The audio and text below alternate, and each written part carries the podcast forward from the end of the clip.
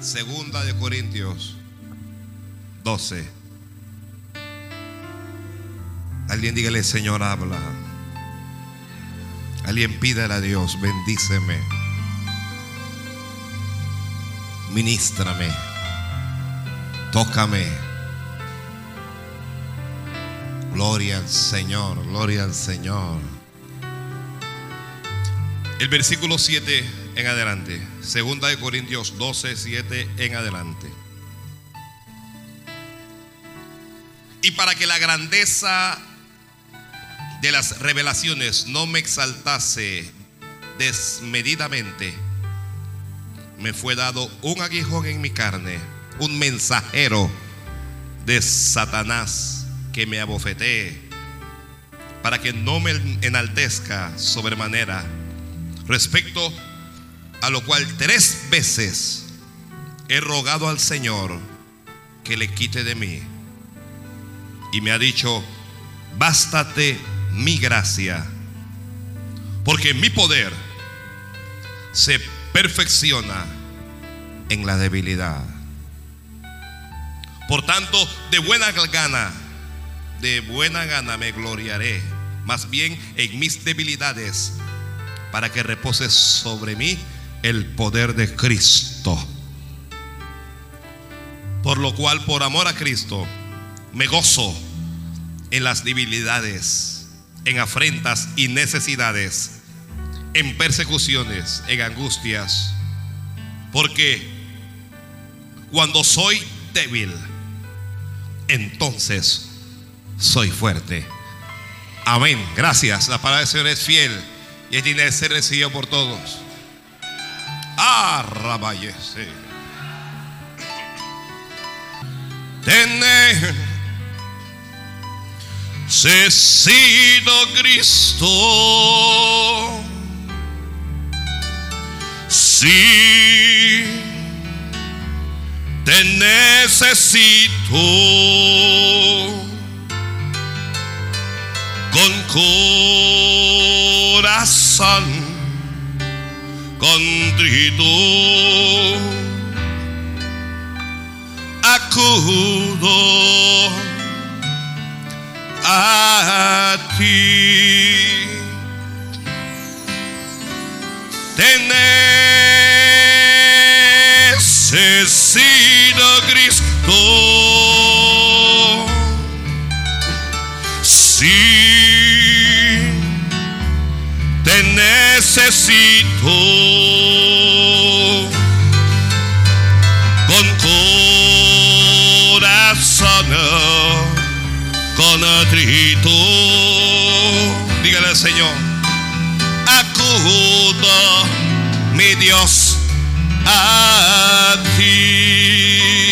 Otra vez. Te necesito, Cristo. Sí, si te necesito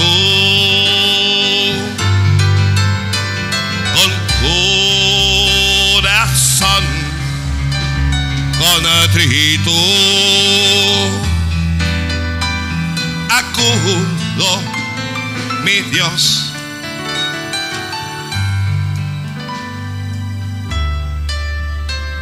Te necesito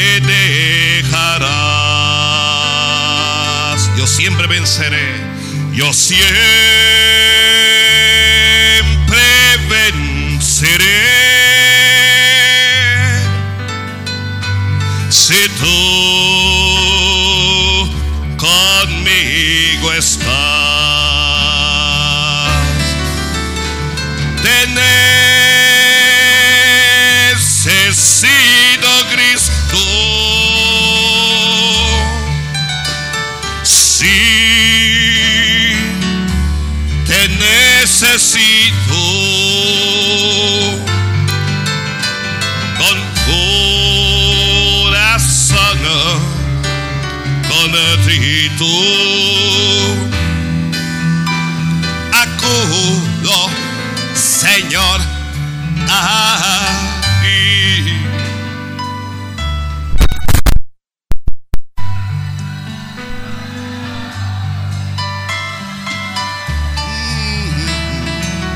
Aleluya. Sí, sí, sí, sí, sí. Si te necesito con mi corazón, con mi corazón contrito, acudo, Señor, a ti. Si va a escribir, escribe este título, Perfeccionados en la debilidad. Oh.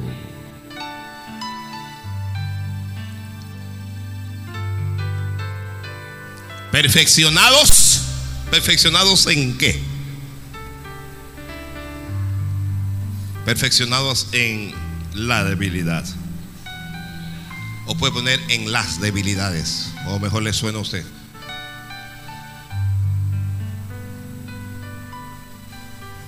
Aquí Pablo Apóstol, en el capítulo 12, conviene, eh, perdón, comienza a revelar, comienza a decir, comienza a manifestar algunas de las revelaciones que el Señor le había dado. Revelaciones que los otros apóstoles no recibieron y a la cual él dice que le convenía no gloriarse. Y luego de eso Pablo dice, o Pablo da a entender que para que él no se exaltase desmedidamente, para que no se inflase, para que no se enalteciera, el Señor había permitido en él un aguijón en la carne. Los teólogos, los estudiosos dicen que era una enfermedad. Dice, Dios permitió este aguijón en la carne para que me abofeteje, para que yo no me olvide realmente de quién soy. Y Pablo confiesa y dice, por lo cual he rogado al Señor que me lo quite tres veces. Pablo oraba para que Dios le quitara ese aguijón, pero el Señor le, le dijo así, bástate mi gracia. Ya, no te quito nada, bástate mi gracia, porque mi poder, dijo el Señor, se perfecciona. Le, leyendo allí, observé que el Señor no le dijo, mi poder se perfecciona en tu debilidad. El Señor no le dijo así. El Señor dijo, porque mi poder se perfecciona en la debilidad. Entonces, esto significa que no era algo que es exclusivo o que era exclusivamente para Pablo, sino que es para todos. ¿Ah? De vez en cuando, de cuando en vez, todos necesitamos un pequeño aguijón en la carne. Por eso usted ve que todo cristiano tiene algún área en su vida en donde es afligido. Alguien tiene problemas financieros. Y el que no tiene problemas financieros tiene problemas con los hijos. Y el que no tiene problemas con los hijos tiene problemas en el empleo. Y el que no está enfermo y tiene un problema en el cuerpo. Y el que no, eh, eh, el problema es el esposo, es la esposa. Y el que no, algún problema siempre, algún aguijón. Algún aguijón hay. Para que nosotros jamás olvidemos que dependemos absolutamente de Dios. No, yo pensé que todo el mundo iba a decir amén, Señor, eso es así. Nosotros dependemos de ti. Ya. Ese aguijón nos hará sufrir. Ese aguijón nos hará llorar.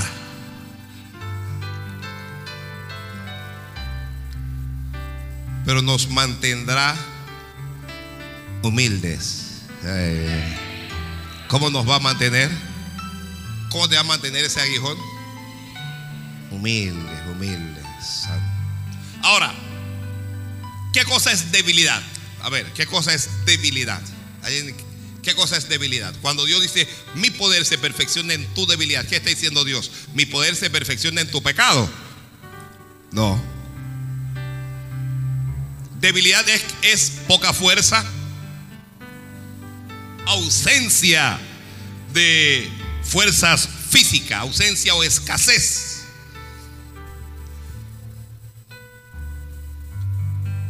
O también falta de energía, ya sea para hacer, para defenderse o para tomar alguna resolución. Eso es debilidad. Ese es. Cuando nosotros comenzamos a leer la Biblia, vamos a ver a grandes hombres de Dios, héroes de la fe, poderosos cada uno. Pero si usted lee con cuidado, usted observará que Dios no ocultó nunca la debilidad de ninguno de ellos. Todo lo contrario, lo mostró. Mostró la debilidad que hubo en Abraham, padre de la fe. ¿Quién era Abraham? No les escuché. ¿Quién era Abraham? Abraham no era un gato. Abraham era el padre de la fe. Dios le dijo, voy a multiplicar su descendencia como las estrellas del cielo o como la arena que está a la orilla del mar. Ellos entendieron inmediatamente la promesa. Dios le había dicho, les voy a dar hijos. Pero Sara no tenía hijos. Y al parecer tenía un problema Sara. Pues era estéril. El problema no era Abraham. No olvide que Abraham con Agar ¿Ok? Se conocieron. Y Abraham una sola noche con Agar y la embarazó. Así que el problema no era Abraham. El problema era Sara. Ellos comienzan fuertes en su juventud. Si una pareja se casa y alguien dice, o Dios les dice, les voy a dar hijos, la pareja dirá amén. Pero la pareja no está sintiendo que depende de Dios para tener esos hijos. Ellos están pensando, en algún momento nosotros vamos a estar en la intimidad y se va a dar lo normal y se va a embarazar. Ellos jamás están ni esperando un milagro ni están pidiendo nada extraordinario para tener ese hijo. ¿Ya? Cuando una pareja se casa, es poco usual que oren para tener hijos. Porque dentro de su mente, dentro de su corazón está, eso es lo normal. Eso es lo que debe venir. Eso es lo que le ocurre a todos. Entonces, como uno es joven, uno siente que tiene la fuerza necesaria para tener hijos sin la intervención de Dios. Pero cuando los años comienzan a pasar y esa pareja no ha tenido hijos, y ya la mujer tiene 35 años, comienza a preocuparse. Y cuando ya tiene 40 años, ya está están preocupados. Y ya comienzan, ya no solo a depender de las relaciones sexuales, ahora comienzan a orar, Señor, danos un hijo. Ya, ya la cosa no es mi fuerza, ya la cosa no es mi capacidad, ya la cosa no es mi habilidad. Ahora es Señor, cuando llega a 50, ya no está pidiendo un hijo, ya a los 50 está pidiendo un milagro. Señor, lo que necesitamos aquí es un milagro ya. Porque ya el tiempo se está pasando. El cuerpo de la mujer está envejeciendo. Y esta es Sara. El tiempo comienza a pasar. Y el tiempo comienza a pasar. Y usted sabe qué hace Dios. Dios comienza a repetirle. Voy a multiplicar tu descendencia. Tu descendencia va a ser como las estrellas del cielo. Ellos están desesperados y Dios está confirmando la palabra. Te voy a dar hijos. Te voy a dar hijos. Te voy a dar hijos. 60 años, Sara, y ya han perdido toda esperanza ya. Cuando nosotros, cuando hay una pareja en donde la dama tiene 60 años y no tiene hijos, ya perdió la esperanza de tener hijos. Y aunque había perdido la esperanza, aunque ya ellos no estaban esperando ese hijo, Dios les hablaba. Tu descendencia va a ser como la arena que está a la orilla del mar. Te voy a bendecir. A veces uno le dice al Señor amén por respeto. Ya. Dije, te voy a bendecir. Y dije, amén. Pero usted ya no está creyendo que Dios le va a bendecir. Que amén, Señor. ¿Le ha pasado a alguien? Te voy a bendecir. Tú dices amén, pero tú no estás creyendo nada que te va a bendecir ya, porque según tú, el tiempo pasó. El tiempo de esa bendición ya pasó. El cuerpo de Sara, junto al de Abraham, comienza a hacerse más, más débil. Santo es Dios. Santo es Dios. Santo es Dios. 70 años, Sara. Y nada. Ella está pensando, ni modo. No voy a tener hijos ya. Pero nosotros vamos a tener todo lo que Dios ha dicho que nos va a dar. Santo Dios. No, alguien dígame amén, por favor. Oye, flaco, ayúdame con el micrófono ahí, por favor. No, alguien diga amén, amén.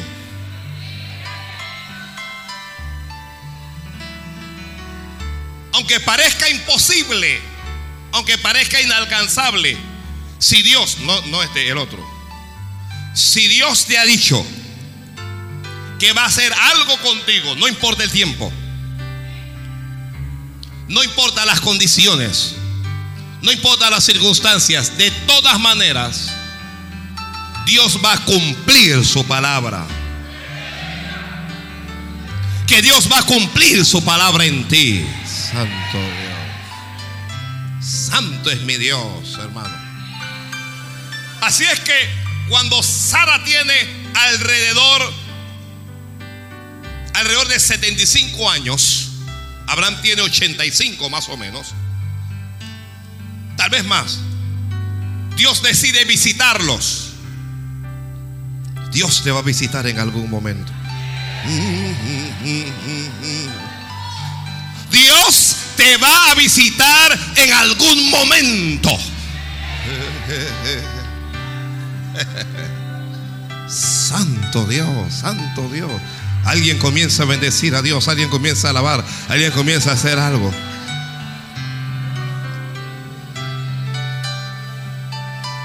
Dios te va a visitar para saber cómo anda tu fe. Dios te va a visitar para saber cómo andas tú. Porque cuando nosotros tenemos fuerza, mire, cuando tú tienes mucha fuerza y mucha capacidad y mucha cosa, Dios te deja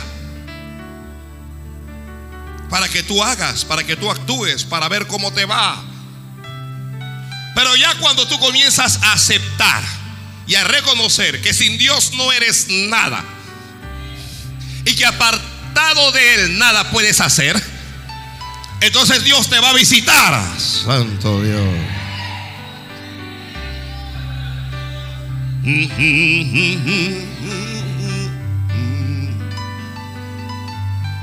La Biblia dice que le apareció Jehová a Abraham en, el encinar de Manre. Abraham estaba sentado a la puerta. Él alzó sus ojos y miró y vio tres varones que estaban junto a él. Y cuando los vio salió corriendo de la puerta de su tienda a recibirlos y se postró en tierra. Él fue hospedador con ellos, los hospedó, les dio alimentos, les rogó que se quedasen allí, les prometió pan, fue a donde Sara y le dijo, Sara, prepara esto que tengo unos invitados. Él, él no sabe quiénes son los invitados.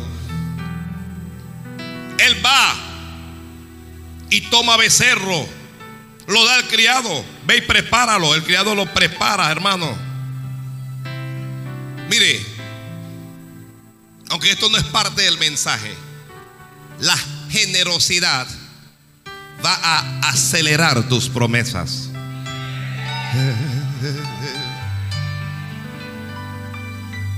Él no los conoce a ellos.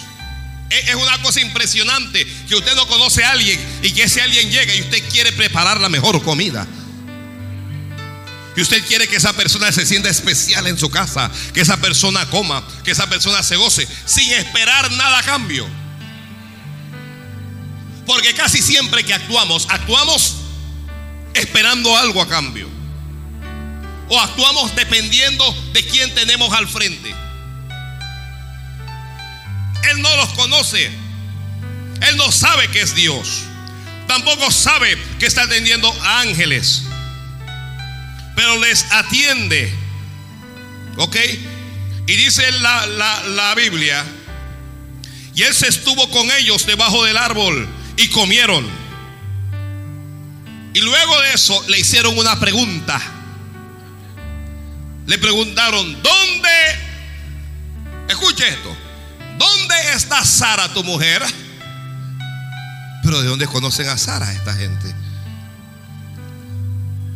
Sara está pensando que ella es una especie de ciudadana de segunda categoría. Pero Dios quiere que Abraham sepa que ella es especial para él también. Yo pensé que alguna Sara iba a decir gloria a Dios.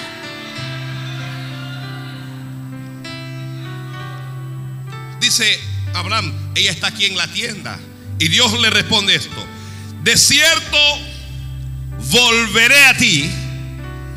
Y según el tiempo de la vida, he aquí que Sara, tu vieja, tendrá un hijo. Uy, Dios mío.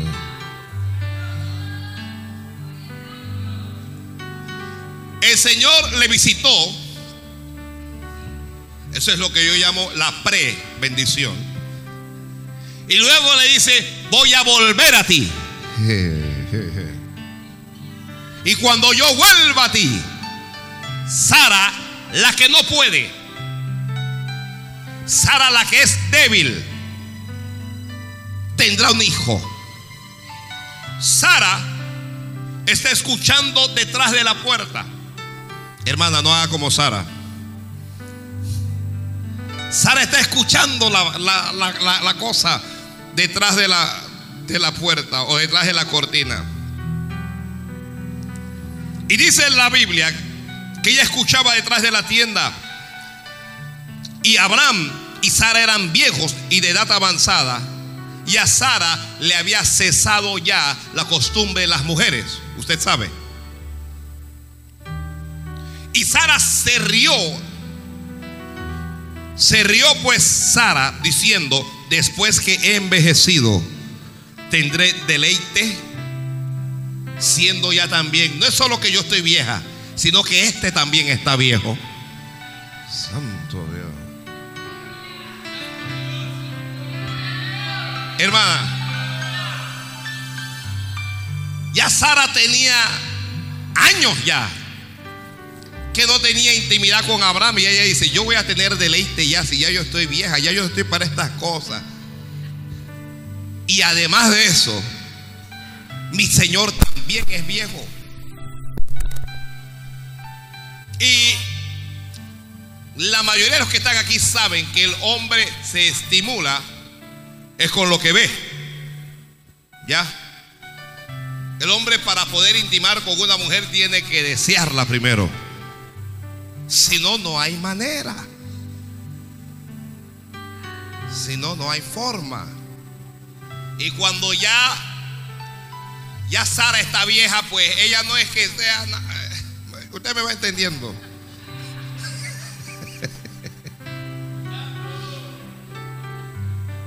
cuando está por, por, eso, eh, no quiero meterme en, un renglón ahí. En donde...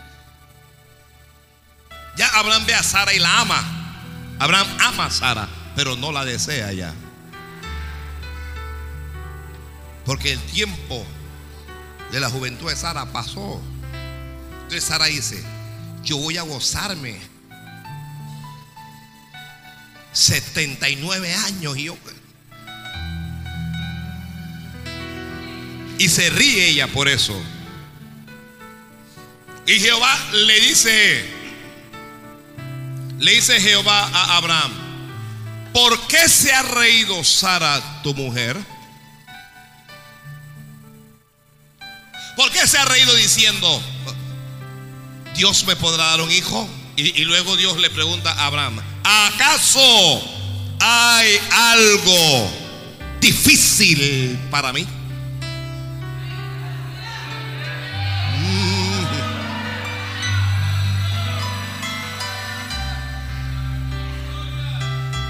Ya no es joven, ya no es hermosa, ya no es fuerte, ya no es fértil. Pero ¿acaso hay algo difícil para mí? Sara dijo, no, yo no me reí. Y Dios le dijo, sí te has reído, Sara. Porque cuando Dios habla, sin importar cuál sea la condición, Dios espera que le creamos. Cuando Dios habla, Dios espera que usted le crea. Dios no espera que usted se ría. Dios no espera que usted dude. Dios no espera que usted se burle. Dios espera que usted crea. Alguien diga, Señor, yo te creo, yo te creo. Y Dios le dijo al tiempo señalado, al tiempo que dije, al tiempo de la vida, Sara tendrá un hijo. Y se fue, palabra. Ya Abraham y Sara no son fuertes, están en su debilidad. Las probabilidades que ellos tienen de tener un hijo es del 0.01%. Realmente no hay posibilidades humanas de que ellos tengan un hijo. Pero algo ocurre. Primer milagro. En tu debilidad. Ay, Dios mío. En tu debilidad Dios confirmará sus promesas. lo, que Dios te ha prometido en tu debilidad, Él va a venir y te lo va a confirmar. ¿Ya? Oye, Señor, que estoy llorando, que me duele, que mira que estoy enfermo. Yo te voy a levantar, yo te voy a usar, yo te voy a bendecir. Ay, Señor, pero mira, yo te voy a bendecir. Señor, pero es que yo no tengo la edad, te voy a bendecir. Señor, ya no tengo la fuerza, te voy a bendecir.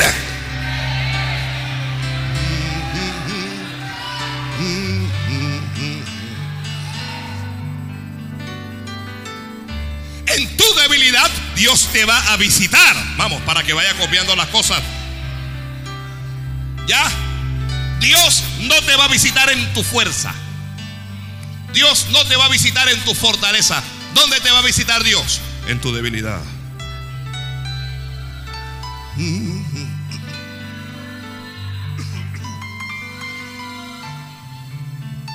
Dios no, no te va a visitar cuando estás gozoso. Dios te va a visitar en tu debilidad.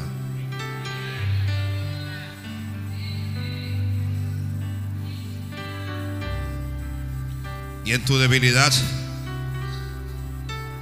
Dios va a hacer un milagro. Memoriza esta palabra. Milagro. Hecho sobrenatural. Extraordinario hechos por Dios en favor de su pueblo. Milagro. Memoriza esta palabra, milagro, milagro, milagro.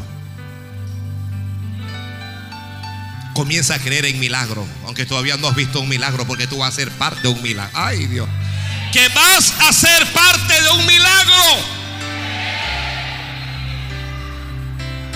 No es que vas a ver un milagro, no.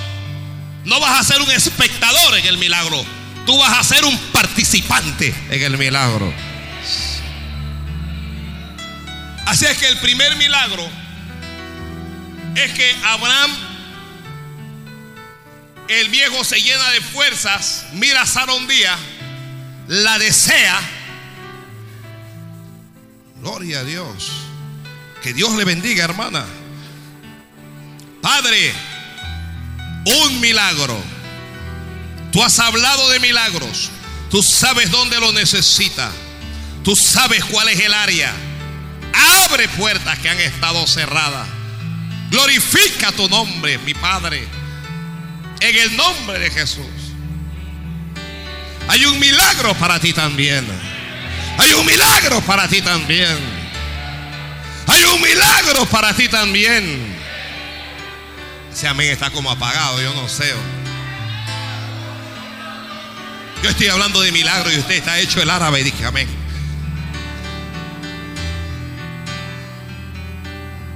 Abraham un día ve a Sara y la desea. Primer milagro.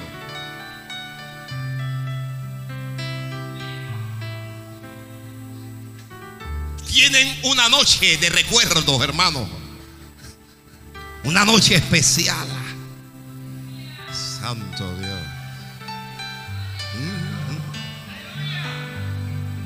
Miren, miren, miren. En los matrimonios a veces hay problemas por las cuestiones sexuales. ¿Ya? En los matrimonios hay, hay problemas por las cuestiones sexuales. El tiempo comienza a pasar. Pastor, es que cuando yo la conocí ella era flaca, ahora está gordo, sí. Yo cuando lo conocí a él no era calvo y ahora está calvo y estaba rico. Y comienza la, la guerra de insultos. Meta a Dios ahí también. Meta a Dios ahí también. Ore a Dios, Señor, que cuando me vea, que sea la más deseada. Le estoy hablando en serio. Que yo, yo tengo que orar por eso. Meta a Dios. Miren, meta a Dios allí. Métalo ahí. Y usted va a ver. Eh, eh, que Abraham se va a levantar un día y va a decir, Sara, qué hermosa que estás, mi amor.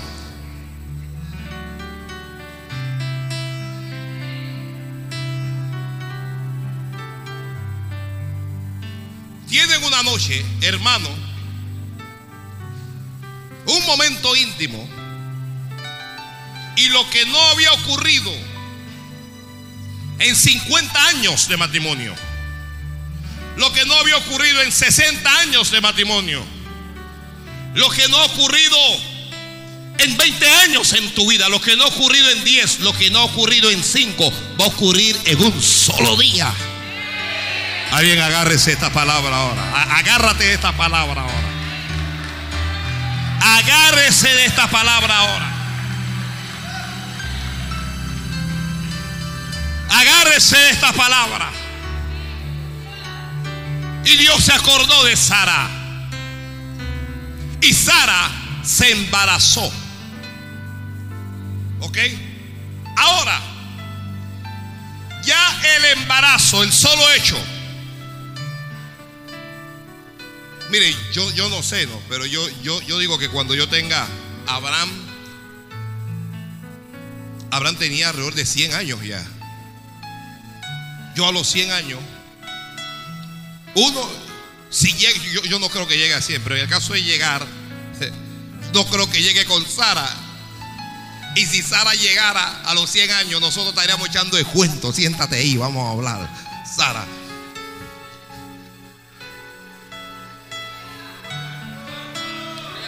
Uno comienza a recordar porque recordar es vivir. ¿Te acuerdas, Sara? ¿Te acuerdas?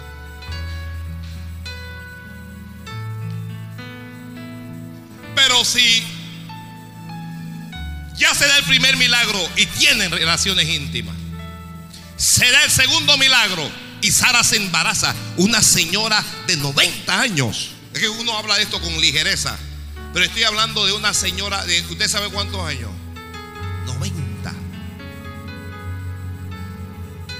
90 años. Sara, aunque esté embarazada, corre riesgo ahora.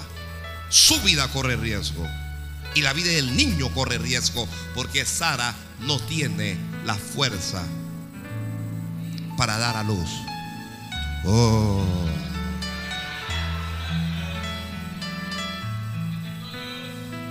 Santo Dios. Comienza a crecer el niño se acerca el momento del alumbramiento. Ella es débil. Pero dijo Dios, mi poder se perfecciona en la. ¿Dónde se perfecciona el poder de Dios? En la debilidad. Así es que aunque todo el mundo cree que Sara va a morir, Sara no va a morir nada. Aunque todo el mundo cree que Sara va a fracasar, Sara no va a fracasar nada. Aunque hay gente que cree que tú vas a fracasar, no vas a fracasar nada. No tienes fuerza, pero no importa que no tengas fuerza, porque Dios será tu fuerza.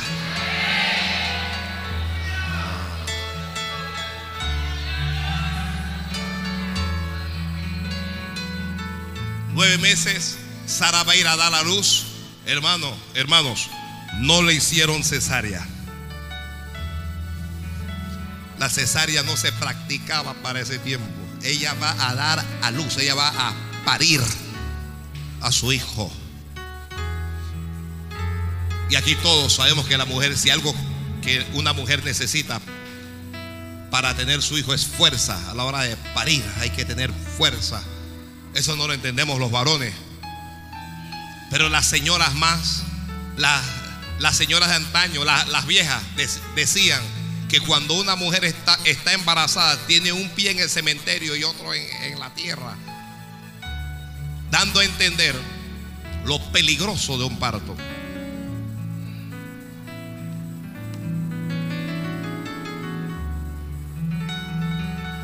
Y cuando ya Sara, porque llega el momento en que Abraham no puede hacer nada por Sara, pero aunque Abraham no esté allí, Dios va a estar allí.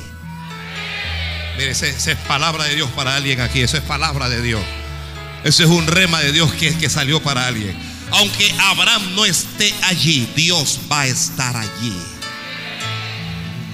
Santo Dios. Santo Dios.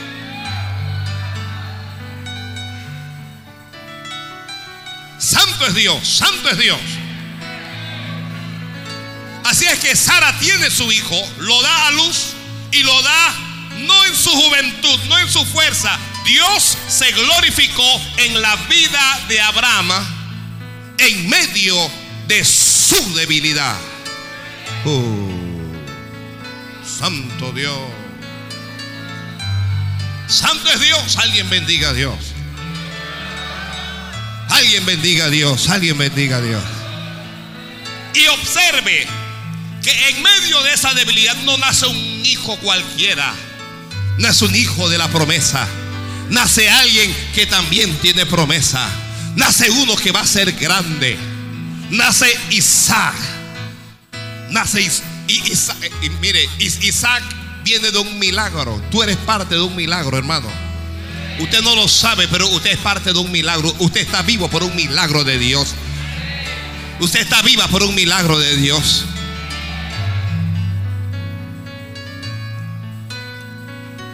Los estudiosos de la Biblia comparan la vida de Isaac con la vida de Jesucristo y establecen que hay muchas similitudes en sus vidas. Y el mensaje no me da para yo comenzar a hablar de esas similitudes.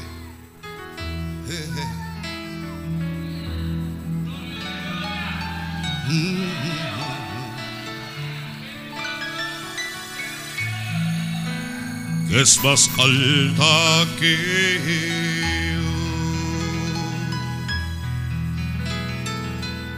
Jacob, ¿alguien ha escuchado hablar de Jacob? ¿Ah? ¿Alguien ha escuchado hablar de Jacob? Llamado a ser grande. Tú has sido llamado a ser grande. Pero Jacob era un vivo. Tenía mucha fuerza. Dependía mucho de su fuerza. ¿Ya? Tenía la habilidad para engañar y engañaba. Hay gente que tiene la habilidad de engañar y engañan. Jacob tenía la habilidad para qué? Para engañar. Engañó a su hermano. Engañó a su padre.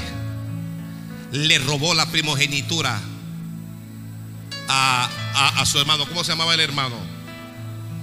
Ñaú. Esaú. Comienza a forzar la puerta. Hermano, no fuerce la puerta. No fuerce las cosas. Deje que Dios haga.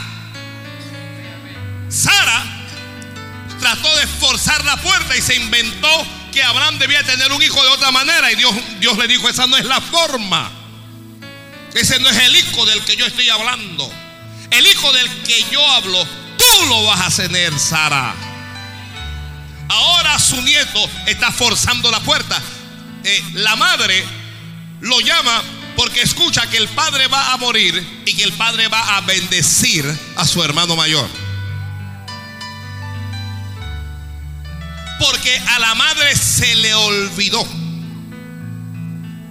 que cuando los niños estaban en su vientre, que un día, mientras los niños peleaban en su vientre, ella oró a Jehová y el Señor le dijo, dos naciones y dos pueblos hay dentro de ti. Y Dios le dijo, el un pueblo será más fuerte que el otro pueblo y el mayor servirá al menor. Dios, Dios se lo había dicho. De, de, manera que ya Dios había establecido bendecir esa Jacob. Él no tenía que robar ninguna bendición. Tú no tienes que robar nada para que Dios te bendiga. Tú no tienes que robar nada para que Dios te bendiga. Tú no le tienes que robar a nadie para que Dios te bendiga. Tú no tienes que engañar a nadie para que Dios te bendiga. No, alguien diga amén, Señor, amén. Mire, Dios, Dios le está hablando, Dios le está hablando. Tú no le tienes que robar a nadie para que Dios te bendiga.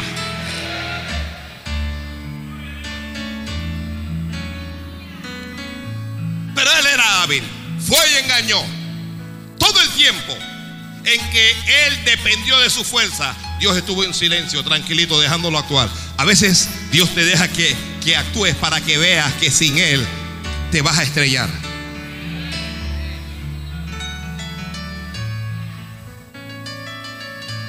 El hermano dice, lo voy a matar. Lo voy, lo voy a matar. La madre dice, huye porque tu hermano está esperando que tu padre muera para matarte. Sale apresuradamente sin nada.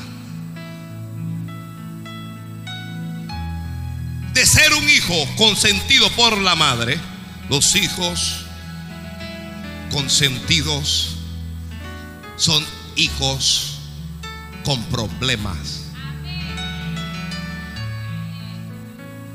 No consientas.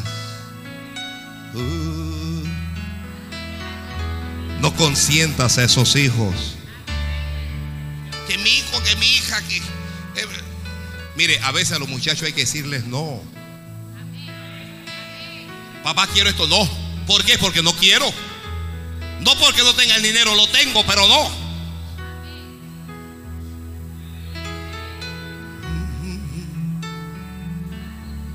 Porque cuando usted comienza a consentirlo y a consentirlo y a consentirlo, el día que no lo consiente, ese muchacho, esa muchacha se va a convertir en un monstruo y se va a levantar contra quien lo consiente. El que tenga oídos para oír, oiga.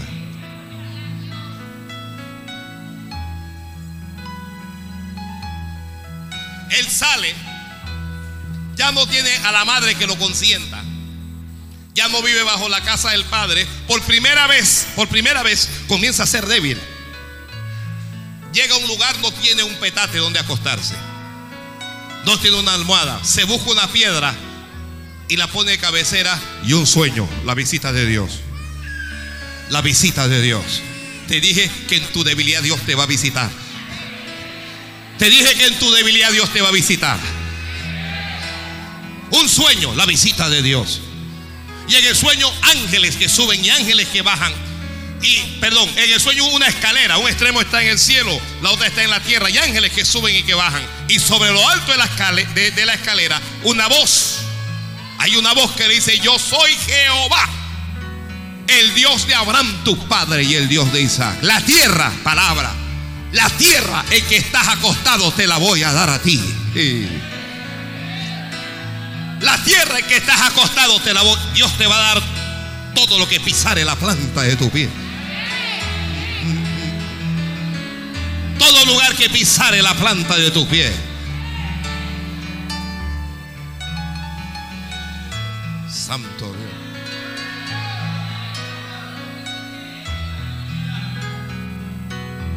Pero no haga como una hermana que se fue a la casa de otra y que Señor, todo lugar que pisare la planta de mi pie y comenzó a reclamar la casa de la otra hermana. La otra también es cristiana, hermana, esto lo pisé yo primero.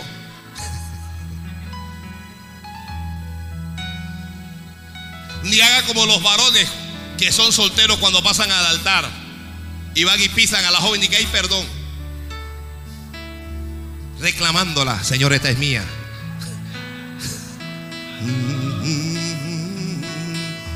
Hermana, si, si tú estás en el altar y, un varón te pisa, ya tú sabes que eso no es error, eso es malicia.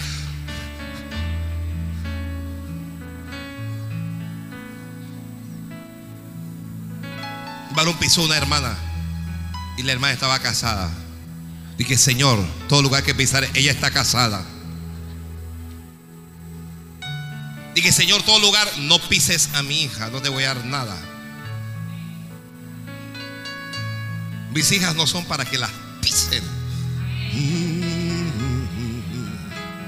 Ay, Dios mío, la gente no entiende. Ellas no son para pisarlas. Ellas son para tratarlas como vaso, como vaso frágil, con amor, con cariño, con ternura, delicadeza, cuidado. Es más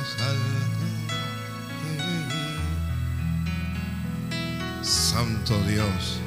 Yo ni siquiera sé, yo ni siquiera sé por qué yo digo esto, pero lo digo. Maridos, no seáis ásperos con vuestras mujeres. Eso está en la Biblia. No, es, que no la maltrates, no. No seas áspero con ella. Wow. Llegó la mujer de trabajo. Cállate la boca. No. Escúchala. Escúchala. Muy bien, muy bien. Muy bien, mi amor. Muy bien. Muy bien. ¿Serías tan gentil en permitirme ver ahora las noticias después de haberte escuchado?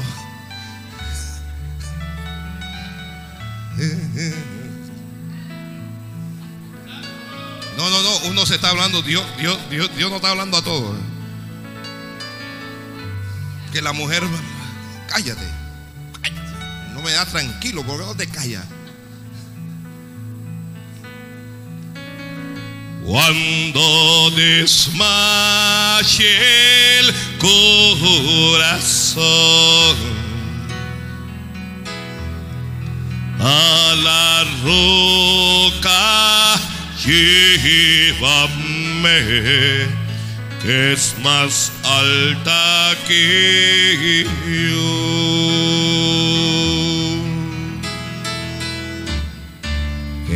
es más alta. Se fue a la casa de, su tío. Su tío comienza a engañarlo. Su tío comienza a abusar de él. Él comienza a ser débil. Jacob comienza a ser débil. El tío lo puso a que le trabajaras 14 años por dos hijas.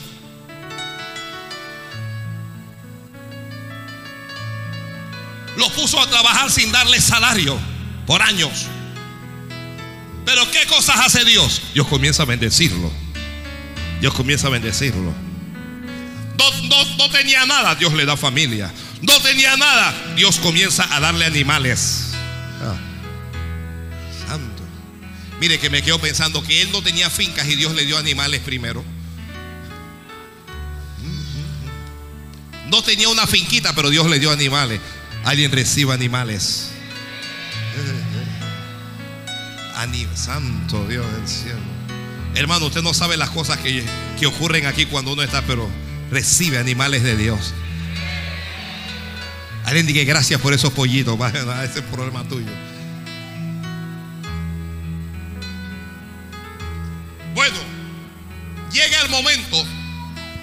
Dios lo prospera tanto que el suegro comienza a perder y él comienza a ganar. A partir de hoy alguien va a comenzar a perder y tú vas a comenzar a ganar.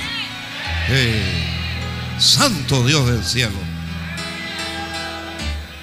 Alguien va a comenzar a perder lo que tenía y tú vas a comenzar a ganar. Tú vas a comenzar a poseer. Tú vas a comenzar a conquistar. Alguien va a conquistar un, un, territorio. Alguien va a conquistar una posesión. Alguien va a conquistar una posición. Alguien va a, alguien va a conquistar algo. ¿Ya? El que estaba abusando de ti, la buena noticia para todos aquellos que han sido abusando, es que el que estaba abusando de ti ya no va a abusar más.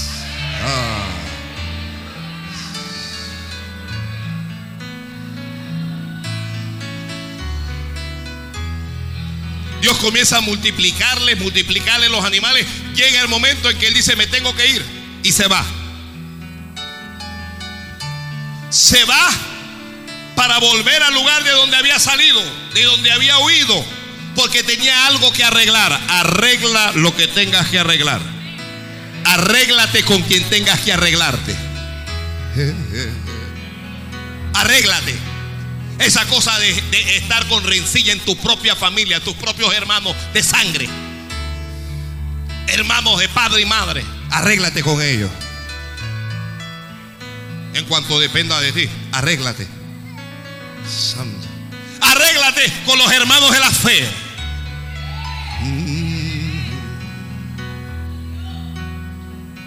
Y cuando Él está volviendo, Él es Jacob.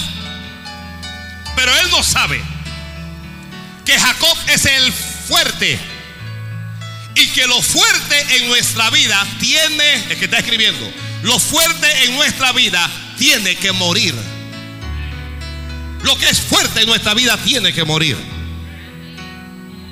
Si lo que es fuerte en tu vida es tu apariencia, es tu apariencia porque eres hermosa, porque eres un tipo bien plantado, entonces eso tiene que morir. Si lo que es fuerte en tu vida es tu capacidad intelectual, eso tiene que morir. Si lo que es fuerte en tu vida es tu capacidad financiera, eso tiene que morir. Lo fuerte en nuestra vida tiene que morir. Jacob es fuerte y, y Jacob no le sirve a Dios. Jacob es inservible para Dios. A Dios le va a servir Israel. No Jacob. Aló. Jacob no sabe que él va a ser Israel. Jacob no sabe que él va a morir y que va a nacer Israel. Así es que mientras él va a volver para hacer las paces con su hermano, él distribuye el campamento, lo separa por temor, porque si mi hermano me sale, separó a las mujeres y lo puso de un lado, se quedó eh, hasta que en algún momento él queda solo. Y durante la noche tiene un encuentro con un ángel y por alguna razón que a mí no me ha sido revelada, comienzan a pelear. Él y el ángel. Comienza a luchar largamente, ya, luchando con Dios, pero está determinado el ángel le dice, oye, e, está amaneciendo, ya déjame porque raya el alba. Y él dice, no, bendíceme primero. Bendíceme. Alguien diga, Señor, bendíceme. Que yo no salga aquí. No, no le estoy escuchando. Pídele a Dios, bendíceme.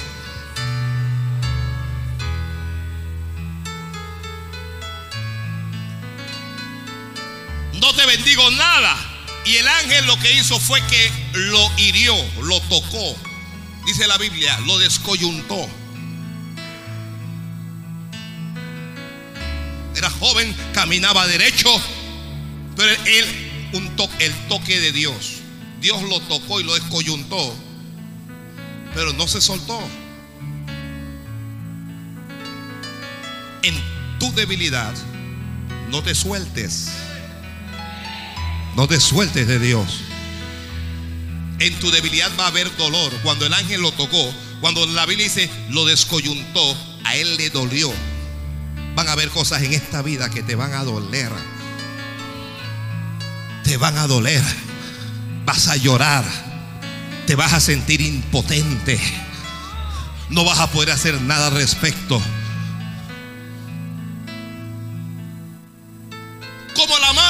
Cuando mira a un hijo que se está perdiendo y no puede hacer nada. Como la mujer que ve al esposo traicionándola, al hombre que ella ama y no puede hacer nada y te va a doler. Pero aunque te duela, no te sueltes de Dios. No te sueltes de Dios. Dígale a alguien, no te sueltes de Dios. Por nada te sueltes. No te sueltes. No te sueltes, que no te sueltes. Y cuando el ángel vio que él no se soltó, el ángel le preguntó, ¿cuál es tu nombre? Y él orgullosamente dijo, me llamo, me llamo Jacob. Y el ángel dijo, a partir de hoy, no te llamarás más Jacob. Jacob murió hoy. Jacob es el fuerte. Pero ahora tú, tú no tienes fuerza, estás cojeando, eres imperfecto, ya no vas a caminar erguido, ya no vas a sentir orgullo al caminar.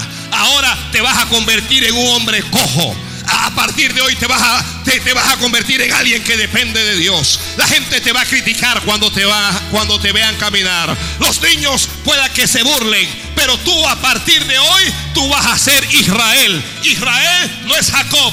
Jacob caminaba derecho, Israel cojeaba. Yo estoy esperando que alguien entienda lo que estoy hablando ahora. A veces, a veces tú caminas demasiado derecho para Dios. Tienes mucha fuerza y Él tiene que convertirte en Israel. Santo Dios del cielo. A veces nos sentimos demasiado orgullosos de lo que somos. Soy esto y soy aquello. Soy un tremendo varón de Dios. Soy un profeta. Soy un apóstol. Soy esto. Soy un pastor como ninguno. O soy un ingeniero. O soy un arquitecto. O soy un doctor. O yo soy esto. Y yo tengo aquello. eres muy fuerte para Dios.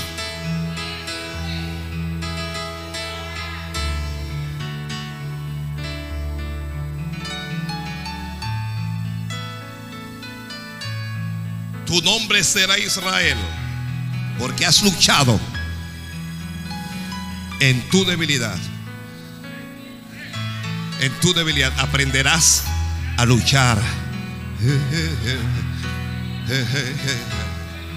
Has luchado con Dios y con los hombres y has vencido. El que está escribiendo escriba, en tu debilidad puedes vencer. No tienes por qué fracasar en tu debilidad.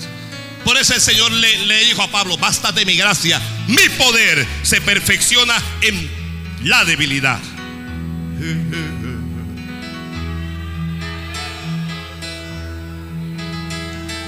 A partir de ese momento todo cambia. Cuando Jacob ve a su hermano, su hermano le abraza, su hermano le besa, eh, él comienza a pedir perdón, su hermano le dice, olvídalo, olvídalo. Gracias de Dios tenía ahora. En tu debilidad Dios te va a dar gracia. En tu debilidad Dios te va a dar gracia, aún con tus enemigos. Aún con tus enemigos, cuando tus enemigos te vean, querrán perdonarte, querrán hacer las paces contigo, que, querrán compartir contigo.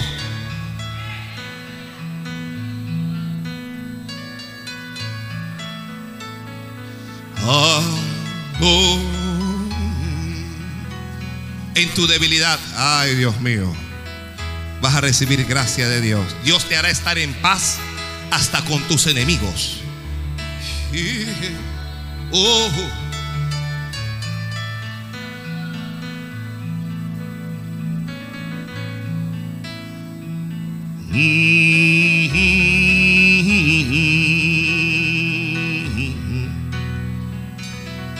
Todavía ya él cree que Dios ha tratado lo suficiente con él. Que está escribiendo, escriba, Dios nunca termina de tratar con nosotros. Ya superaste una etapa, viene la otra. Subiste un escalón, falta otro. Así que él está tranquilo, ya tiene sus hijos. Está lleno, porque usted sabe, ¿no? Está lleno de días. Tiene un hijo que ama con locura, José. Y un día, sus hijos van y le dicen alguna mala bestia, con la, con ropa de José ensangrentada, le dicen alguna mala bestia mató a tu hijo. Jacob rompe sus vestidos, comienza a llorar, viejo ya, y dice, voy a descender enlutado al Seol, me voy a morir enlutado.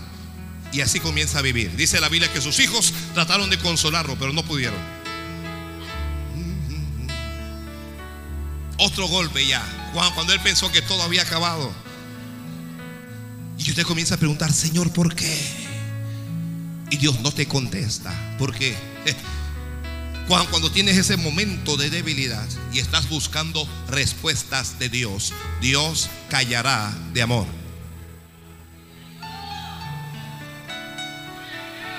Así dice Sofonías, Dios callará de amor.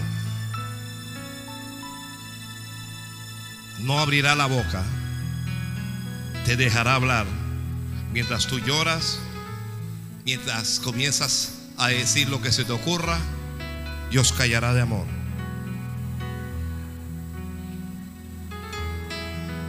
Comenzó a vivir encerrado en una celda de dolor, de tristeza y de amargura. Mm. Creía en Dios, pero no entendía a Dios. Su José, su querido José, se lo habían arrancado.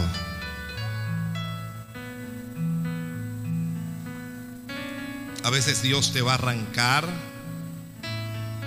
lo que tú más amas.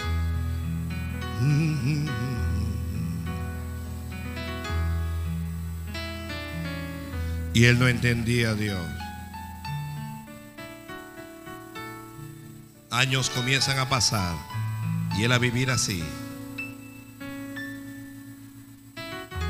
Mientras él está llorando, Dios está preparando a José para que sea rey o para que sea señor sobre toda la tierra.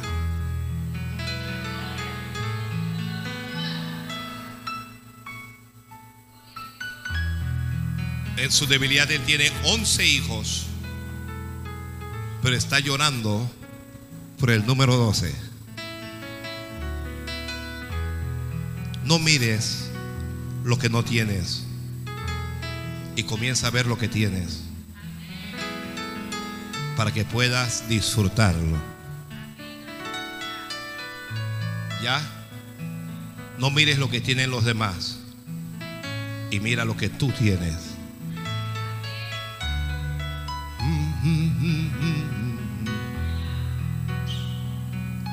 Me gustaría que tú fueras como el hermano tal. No, no, no, no, olvídate del hermano tal. Tú no conoces las mañas ni los problemas del hermano tal. Tú solo conoces lo que ven tus ojos.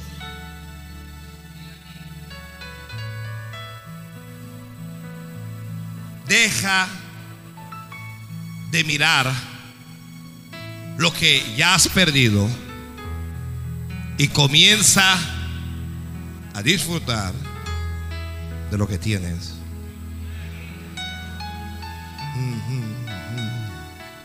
Santo es Dios.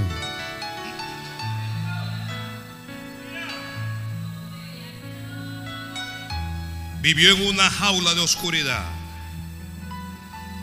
lleno de dolor, lleno de tristeza, lleno de amargura.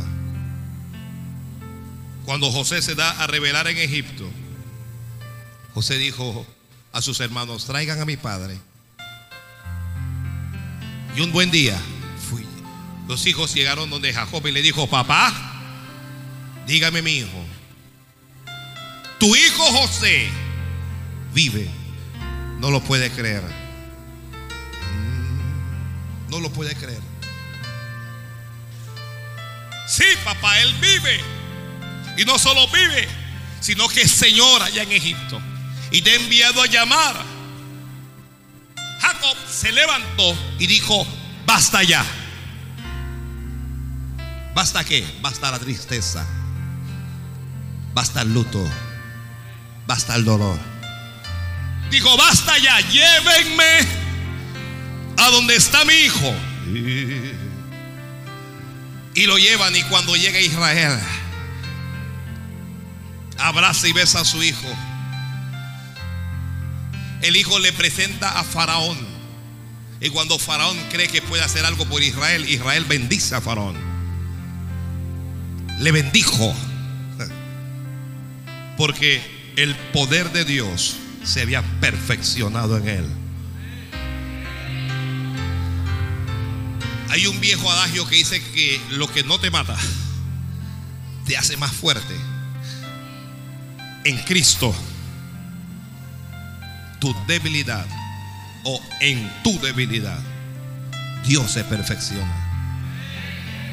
Por eso es que en nuestras debilidades somos, el término es quebrantados. Somos quebrantados. Corro. Jacob. Ya vamos a dejar a Jacob. Sansón, ¿cómo se llama el hombre más fuerte que jamás haya existido? No es Superman. Superman es, un- cuento de la mente de algún enfermo. Es Sansón. Y ese sí existió. Ese no volaba. Él no volaba, él era hombre.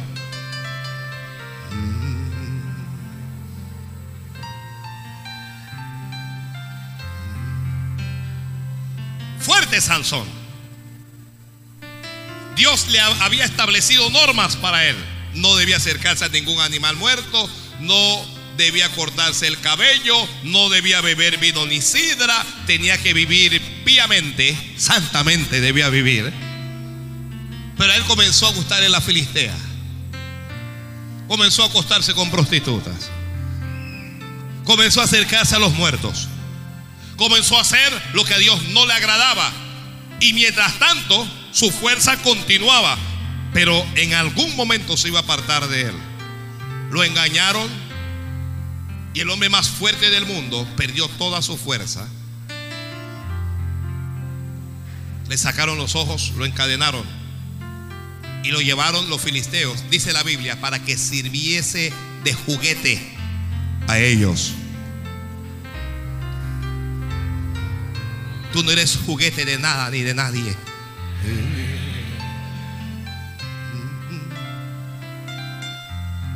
Ahora sin ojos, no tiene ojos, no tiene fuerza, no tiene el poder que tenía antes. Ahora hace una oración. En tu debilidad, ora a Dios. Ora a Dios. Ora a Dios. En medio de tu debilidad, ora. Porque la oración te hará fuerte. Oró a Dios y le dijo, Señor, perdóname. Estoy parafraseando. Y devuélveme mi fuerza solo esta vez, Señor, para que tome venganzas por mis dos ojos. Dios le devuelve la fuerza. Y él derriba dos columnas que había en una especie de, de coliseo. Dos columnas. Y derriba todo aquel coliseo. Y dice la Biblia que muchos, que di- di- dice que Sansón mató muchos más al momento de su muerte que durante toda su vida. Porque en su debilidad fue cuando Dios se glorificó.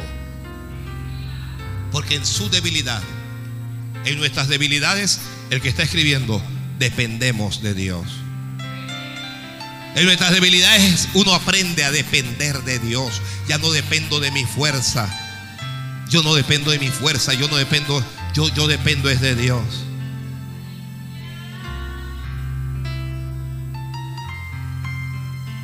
Montón de... No voy a hablar de los inconversos porque no tienen conocimiento de Dios. Pero muchos cristianos, dependiendo de lo que ellos tienen, dependiendo de lo que Dios les ha dado, ¿Quién le había dado la fuerza a Sansón? Dios. Y él comenzó a depender de sus músculos, a depender de su fuerza. Pero él fue quebrantado.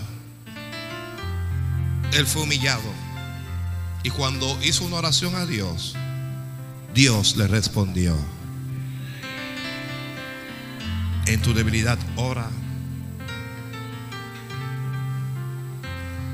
Pablo dijo tres veces, no le he pedido al Señor, quítame este aguijón.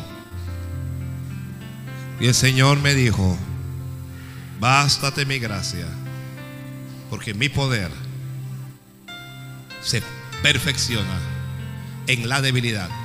El que está escribiendo, el poder de Dios se debe perfeccionar en nosotros. El poder de Dios se debe perfeccionar en nosotros. En nosotros hay poder de Dios, pero no está perfeccionado. Y no está perfeccionado porque hay mucha fuerza en nosotros. No está perfeccionado porque hay mucha capacidad en nosotros. No está perfeccionado porque hay mucha autosuficiencia en nosotros. Ya, hay gente que sí que yo dependo de Dios, pero mentira, usted no depende de ningún Dios, usted depende de sus propios estudios hasta que Dios hace que dependas de Él.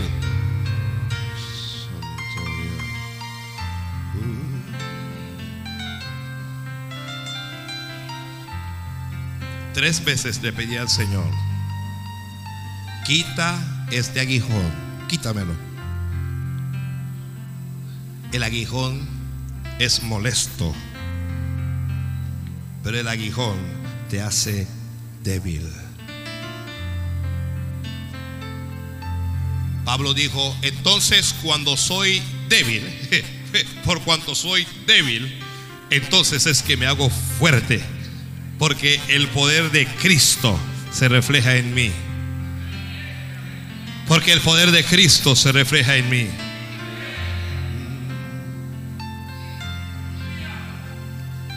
Concluiré hablándole de Elías, un hombre de Dios como ninguno. Pero ¿qué ocurrió con Elías? Un día se desanimó porque Jezabel le dijo que lo iba a matar. A Elías se le olvidó el fuego de Dios que cayó del cielo. A Elías se le olvidó los milagros que Dios había hecho con él. Cómo Dios lo había sustentado en el arroyo de Kerit. Los milagros que Dios hizo en casa de la viuda. Se le olvidó todo. Y comenzó a oír. Porque sintió. Sintió que su vida estaba en peligro. No permitas que tus emociones te manejen en la debilidad. ¿Lo escribió? No permitas que te manejen tus emociones en la debilidad.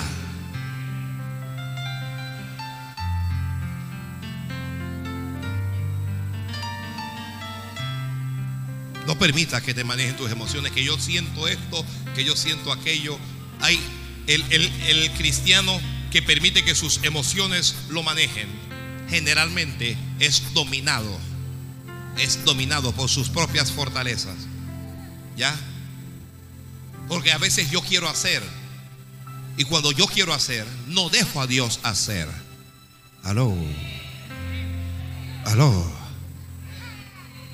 A veces usted está haciendo, está haciendo, está haciendo. Y mientras tú estás haciendo, Dios, quiere hacer, pero Dios respeta tu, el principio ese libre albedrío. Deja a Dios hacer. A veces estás hablando, estás hablando y hablas y hablas y hablas y no dejas a Dios hablar.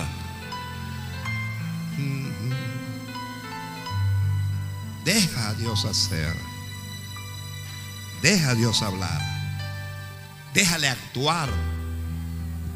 A veces somos un obstáculo para que el gran poder de Dios se manifieste en nuestra vida. A veces cuando necesitamos reposar, estamos haciendo. Estaba huyendo Elías tomó a su criado y lo dejó en su pueblo.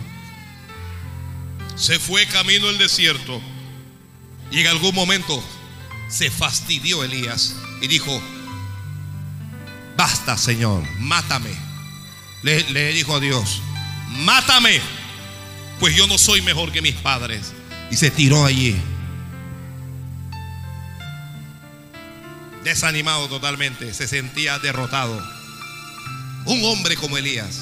Cuando uno ve a un Elías desanimado, yo digo, Dios mío, gracias cuando veo eso. Elías, eso no era un gato, esos gatos que se autoproclaman, eh, porque ahora cualquiera levanta una iglesia y de repente dice el apóstol tal. Ahora todo el mundo, hasta en los chihuis salen apóstoles.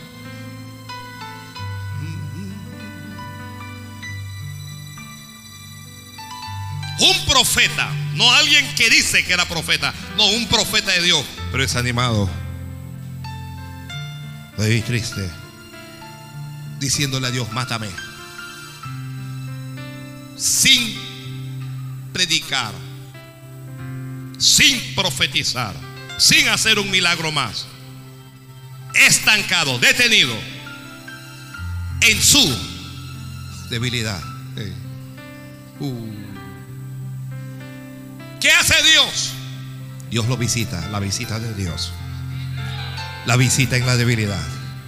Hoy yo no quiero que nadie olvide esto. La visita de Dios.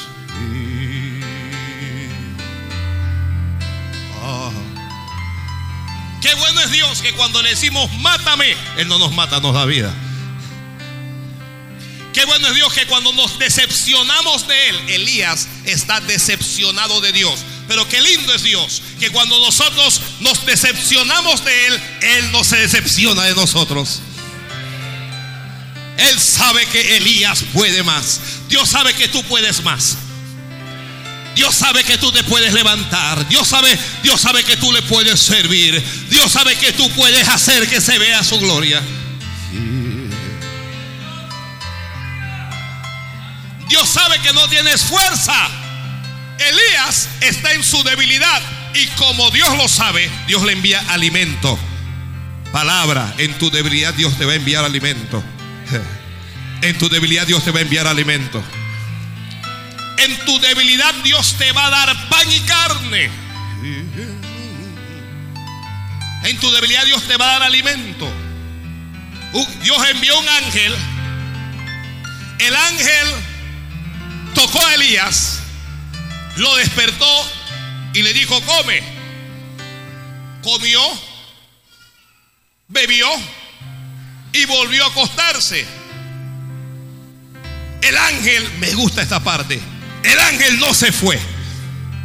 A veces lo que necesitamos es una doble porción de la comida de Dios. Mire, hay quienes con una sola porción se levantan, pero hay quien necesita más. Y el ángel no se fue que Señor, ya yo le di y él no quiere levantarse. No, el ángel se comió, perdón, el ángel se quedó allí y lo tocó otra vez. Dios en tu debilidad te va a tocar las veces que sean necesarias. Ay Dios mío, ay Dios mío. En tu debilidad Dios te va a tocar las veces que sean necesarias. El ángel lo tocó de nuevo y le dijo, come y bebe porque largo camino te resta. Come y bebe porque largo camino te resta. Comió y bebió. Y dice la Biblia, fortalecido con aquella comida que está escribiendo, escriba, en tu debilidad Dios te va a fortalecer. Dios te va a fortalecer en tu debilidad. Fortalecido con aquella comida, el que no quería caminar, el que ya no podía, el que se quería morir, caminó 40 días, dice la Biblia, y 40 noches. Ay, Dios mío.